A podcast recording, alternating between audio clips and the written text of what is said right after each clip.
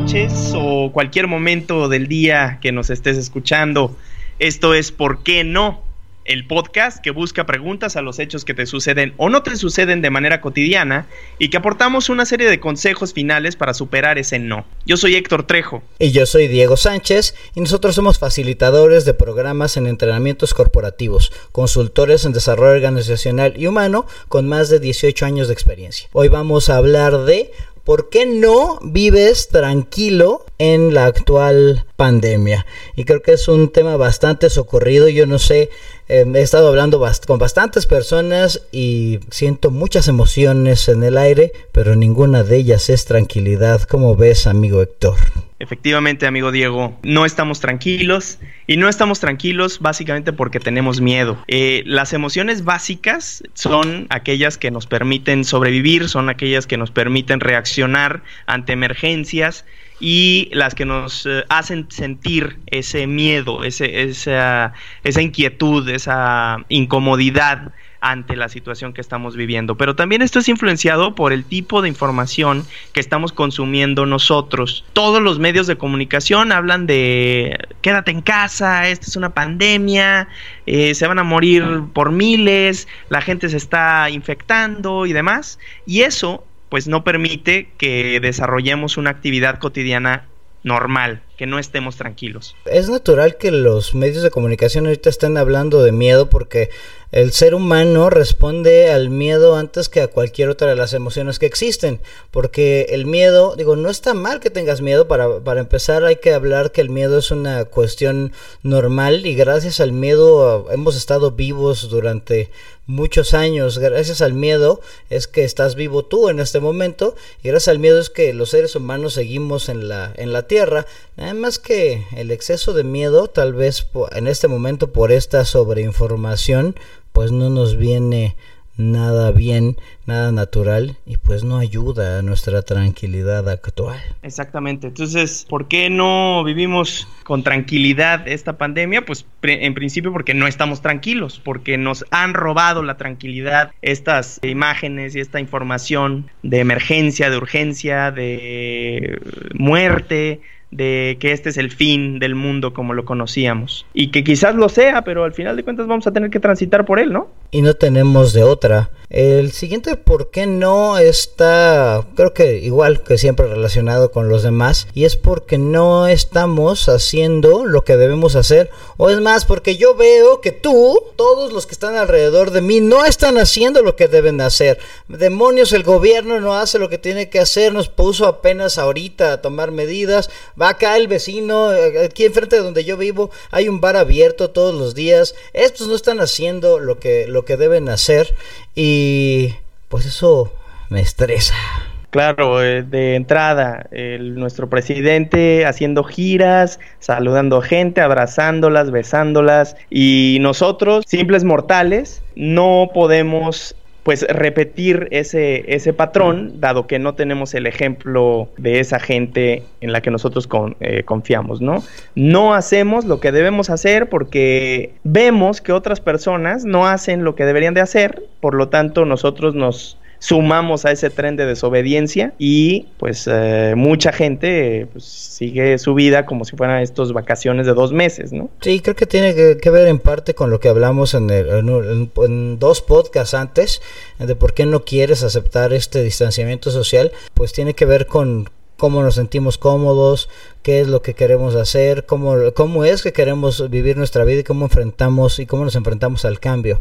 Pero la influencia de los demás, la influencia de la manada, vaya, es sumamente importante en esto, porque luego tenemos comportamientos, comportamientos así. Así es, de hecho hay un, un experimento de un eh, psicólogo, el psicólogo Solomon Ash, que hizo unos experimentos en 1951 en relación cómo sigue el ser humano la presión de grupo. Él, él, puso, es muy famoso este experimento, puso a varios, a varios estudiantes en donde daban respuestas equivocadas, todos excepto uno, que era el sujeto que estaba en experimentación. Entonces este sujeto, cuando decía la respuesta correcta, que iba en contra de todo el grupo, entonces se sentía incómodo, se sentía inquieto y terminaba diciendo que era válida la respuesta incorrecta del resto del grupo. Entonces también estamos reaccionando de esa manera. Sí, sí, son, los experimentos de conformidad de este Solomon Ash. Si vemos que toda la sociedad actúa de una manera, tendemos a actuar de la manera en la que la sociedad está actuando,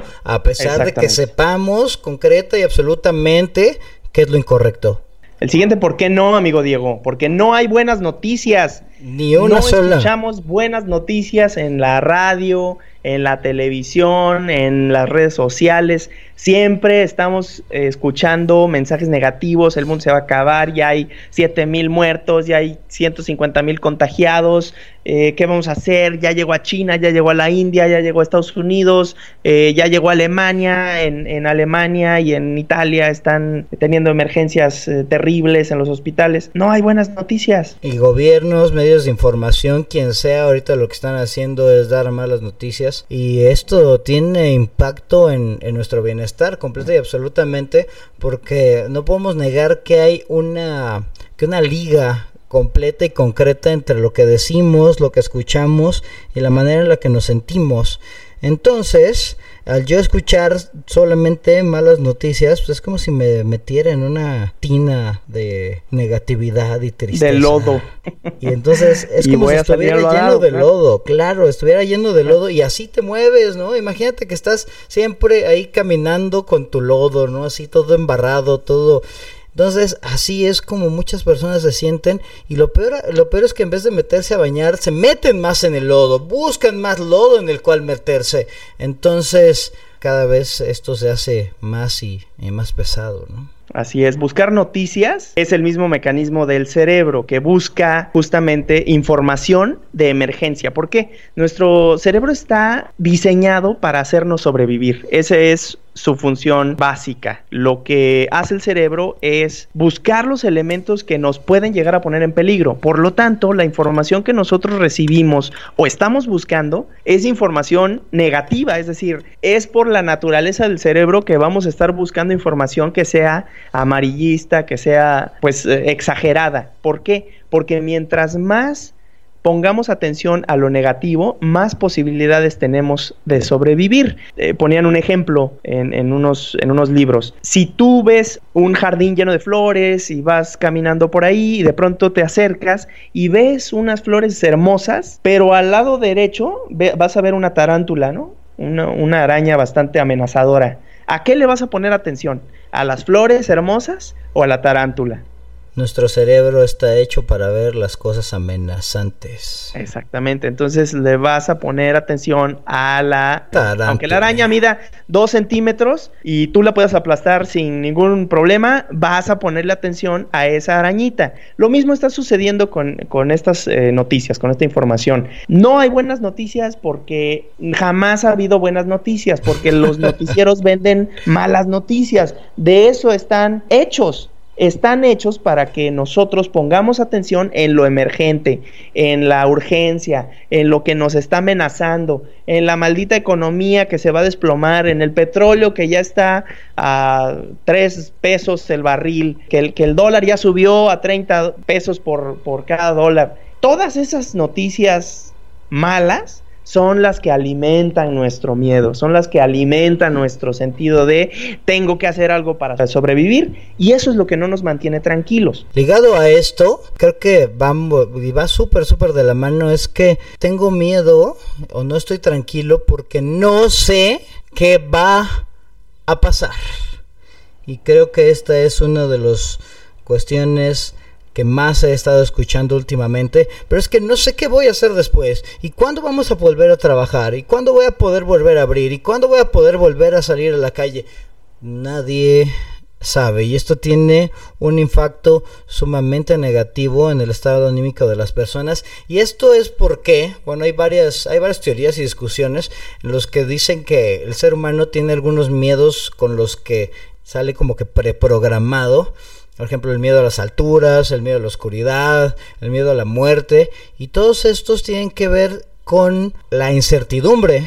Y al yo no saber qué hay en la oscuridad me da miedo. Al yo no saber qué, qué va a pasar después de la muerte me da miedo. Al yo no saber qué hay abajo, si voy a sobrevivir, pues la altura también me da miedo. Entonces es otro de las precargas que tienes por las que actualmente pues no te sientes, no te sientes tranquilo, no te sientes tranquilo porque no sabes qué es lo que va a pasar.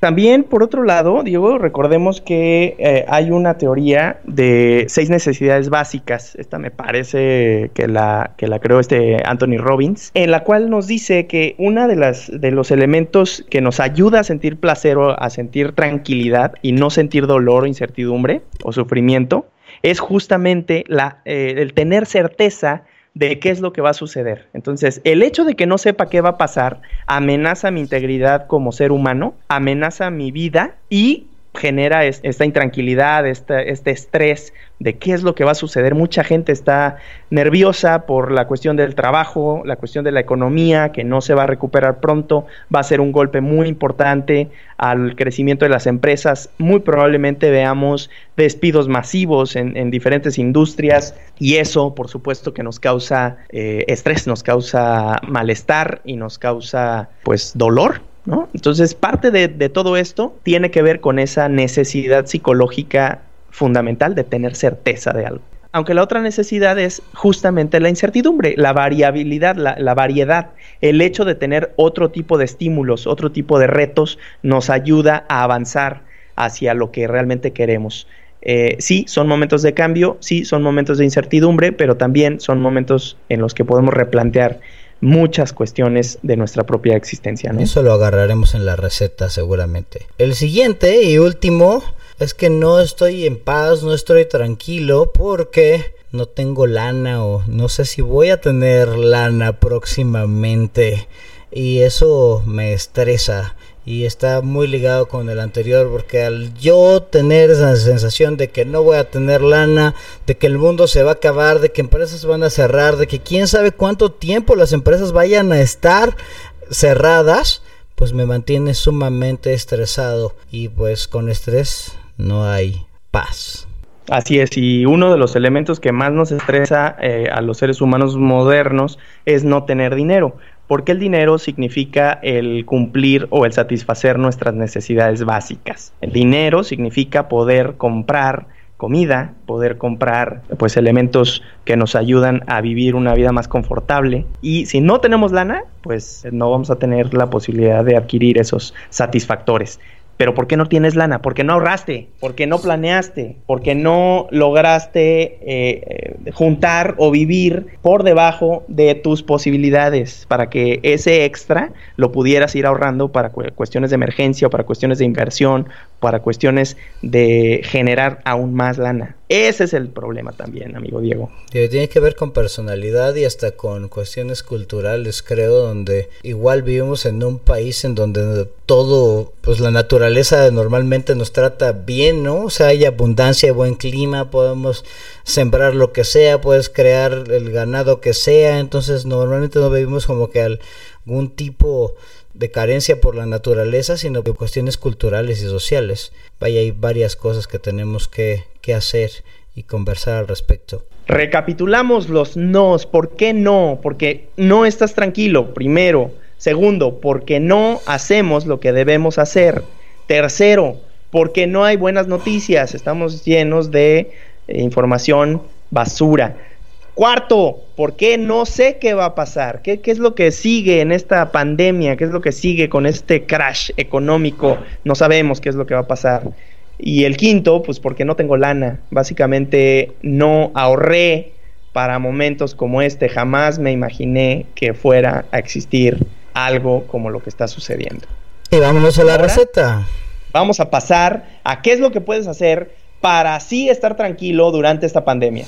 Número uno, amigo Diego. Si, estás, si no estás tranquilo, primero hazte consciente que el miedo es una emoción normal, natural y que está hecha para que tú sobrevivas, está hecha para traerte bienestar y supervivencia, aun cuando no sea una cuestión agradable acepta tu miedo. Es terrible estar diciendo, no, yo no tengo miedo, es que no, yo soy muy valiente y por dentro estás haciéndote pipí de miedo, güey. O sea, ahí es donde se gasta energía, se crea estrés innecesario y pues a nivel subconsciente, eh, tu subconsciente sabe que tienes miedo y lo expresa de alguna otra manera y pues nunca jamás estarás en paz. Ya que aceptaste tu miedo, ahora sí, puedes hacer algo, externalo, platica con alguien, hace ya que lo aceptaste, pues síguelo, síguelo manejando, vaya, y pues deja de contarte historias, o sea, no, sí, yo creo que lo que sigue son zombies, güey, o sea, no, no, no, vive lo que está pasando, infórmate solo lo necesario y pues aprende a vivir con, con el miedo que, que tienes. La otra para poder estar tranquilo, amigo Diego, es primero, una vez que aceptes tu miedo, porque el primer paso para la recuperación de una adicción es justamente aceptar que eres adicto o que tienes un problema. Aceptando que tienes el problema ya avanzaste un 40% hacia esa recuperación. Pero en segundo lugar es también hacer consciente qué es lo que está en nuestro poder. Por ejemplo, ¿por qué no estamos tranquilos? Porque la gente no hace lo que debe de hacer. Entonces, lo que necesitamos hacer es identificar qué es lo que está en nuestro poder, hacerlo. Es decir, si yo puedo quedarme en casa, y esas son las acciones que están dentro de mi poder, hacerlo. Lo que sí hacer, hacernos responsables, lo que no puedo, pues es aceptarlo y eh, permitir que las cosas fluyan. No puedo hacer que mis vecinos se queden en su casa a pesar de que tienen gripa, pero sí puedo quedarme yo en mi casa, ¿no? Generar ese círculo de responsabilidad y tratar de generar esa influencia. Y yo creo que esta catalogación es lo que más le cuesta trabajo a la gente hacer. Porque luego dices, no, yo voy a hacer que esta otra persona cambie. Tú no vas a hacer ni más, güey. O sea, lo único que puedes hacer son las cuestiones que dependen directa y absolutamente de ti. Y lo que no depende de ti, ni te quejes. Así es, acéptalo y empieza a fluir. Porque si no vas a sufrir muchísimo. Así es, otra de las, de las malas informaciones o la malinformación o la sobreinformación es elegir bien nuestras fuentes de información. Si ya identifique una fuente confiable, nada de WhatsApps, nada de grupos de WhatsApp que te mandan un montón de, de fake news o de links o de videos o de eh, fotitos y demás. Eso lo único que hace es generarnos más, más incertidumbre, más miedo, más desinformación y nos genera eh, más ansiedad. Entonces, identifica una, dos o tres fuentes confiables que tú confíes en esas, en esas fuentes y quédate con ellas y deja fluir la información hasta que esto pase. Y aguántate las ganas aguántate las ganas de buscar más. Héctor ya te dijo que pues es una tendencia normal y natural que andes buscando más información así amarillista y ah, sí, cuánta gente, ah". aguántate, aguántate, no necesitas tener toda esa información. Mucha gente cree que esa información le da poder, nada más te da más estrés y no te deja vivir. Y no solamente esto es una bronca de salud, de virus, esto es una bronca ahora de salud mental también y necesitas hacer un esfuerzo por mantenerte cuerdo y a como están las posibilidades de ser lo más feliz posible, de estar en bienestar. Así es, y la gente cree que con más información va a saber qué es lo que va a pasar. Y no, nadie sabe lo que, lo que va a pasar, nadie sabemos lo que va a pasar. Tenemos que aprender a vivir en esa incertidumbre, tenemos que fluir, tenemos que aceptar las cosas como vienen y el ser humano ha sido capaz de transitar durante más de 20 mil años de aparición en, este mundo como tal y lo hemos logrado. Y siempre han habido problemas que enfrentar, siempre ha habido parte de la, de la humanidad que se esfuma por cuestiones de este tipo, tenemos que aceptarlo y tenemos que seguir adelante. No estoy diciendo ni me estoy alegrando de que esto suceda, pero así va a suceder. Y si me toca a mí, pues ya me tocó. Y si le toca a mi abuelo, ya le tocó. Hay que aprender a fluir. Nadie sabemos lo que va a pasar. Y por más noticias que escuchemos, no vamos a ser los futurólogos. Y lo real es que nadie, ninguno de nosotros sabe realmente qué va a pasar, ni ahorita ni en ningún momento. O sea, no quieras ahora tener unos poderes que nunca has tenido. Y ahora me voy al que sigue. Te voy a decir qué hacer, pues si no tienes lana y pues a lo mejor a ti como a mí como a varios nos agarró así como que en un mal momento en el que pues no tenías así como que el gran dinero o las grandes eh, cuentas de banco ahí en tus ahorros, así que pues primero pues busca la manera en la que tienes que reducir, reducir tus gastos. Tal vez si eres de los afortunados que siguen teniendo su ingreso intacto, pues ahorra lo más que puedas porque si esto está duro ahorita, se va a poner más duro después. Busca oportunidades. Hay gente a la que les va bien en, en cuestiones como ahorita. Estaba pensando en personas como quienes los dueños de Zoom, no bueno, esos tipos han de hacer un dineral. Si no sabes qué Zoom son las plataformas en donde estamos teniendo ahorita las, las juntas virtuales o los cursos y demás. Entonces este tipo está haciendo un varo. Estoy viendo que los únicos en las calles, por ejemplo, ahí solamente hay Uber Eats, es un negocio que ahí va, los vendedores de alcohol en gel, bueno, o sea, hay gente que si le busca le encuentra cómo le puede ir bien. El comercio electrónico, nada menos, eh, el retail se va a mover mil por ciento hacia este comercio electrónico. Hay oportunidades, sí hay oportunidades, el mundo está cambiando, pero hay que adaptarnos, hay que tener ese miedo bajo control y hacer que ese miedo nos ayude a transitar por esta pandemia y para poder vivir tranquilo durante esta pandemia. Entonces, sí, Diego, muy buena recomendación. Reduce tus gastos. Ya sabemos que nos encanta gastar y nos encanta salir de restaurantes y gastar el dinero que no tenemos. Ahorita ni pero tranquilos, ahorita es necesario reducir los gastos, buscar la manera de tener esa ronchita, esa ese ahorro para lo que va a venir, ¿no? Entonces, muy buena muy buena recomendación. Esperamos, digo, tú y yo no somos expertos en esto de los dineros, esperamos que a ver si el próximo capítulo conseguimos a alguien que nos hable un poquito más de esto, ¿no? Y bueno, con esto se nos acaba nuestros, nuestra receta, haciendo la recapitulación, es acepta tu miedo y vive con él. Ve, clase cataloga qué es lo que está realmente en tu poder, infórmate bien pero no te sobreinformes, aprende a vivir con la incertidumbre y fluye. Y finalmente pues, reduce tus gastos y busca Reduce tus gastos para que sí puedas tener la anita para lo que viene, ¿no? Pero si lo tuviera que resumir yo de una forma, te diría, por favor, fluye, no te claves. Hay cosas que no están en tu control y yo sé que hay personas que les encanta tener todo bajo control. Ahorita es el momento de que sueltes, de dejar y fluyas. Así es. Muy bien, amigo Diego, pues eh, muchas gracias por este, estos minutos que nos regalaste de tu tiempo. Esperamos haber sido de utilidad y agregarte un poco de valor. Esperamos verte en los próximos capítulos de este podcast. ¿Por qué no? Y este podcast se vuelve muy importante cuando tenemos interacción contigo. Así es que por favor échanos un correo a por qué no podcast, todo junto, por qué no podcast, arroba outlook.com. Y arroba pues guion bajo por qué no en Twitter arroba pues guion bajo, ¿por qué no? Búscanos también en LinkedIn, es importante que tengamos esta interacción con ustedes. Les agradecemos mucho que estén al pendiente de nuestras palabras y es importante que nos digan todas las recomendaciones, las opiniones, eh, de qué podemos hablar, a quién quieren escuchar échennos la mano y échennos una oreja. En LinkedIn no vas a no vas a encontrar por qué no, pero pues puedes encontrarme a mí, Diego Sánchez Reséndiz, también sirve que sabes un poquito más de nosotros. Y Héctor, ¿tú cómo estás? Eh, no sé, pero Héctor Trejo Zapata, espero. Si no, eh, pues ahí les decimos en la próxima edición. Muy bien. Muchas gracias a todos y a todas. Esto fue ¿Por qué no? Hasta luego. Hasta la próxima.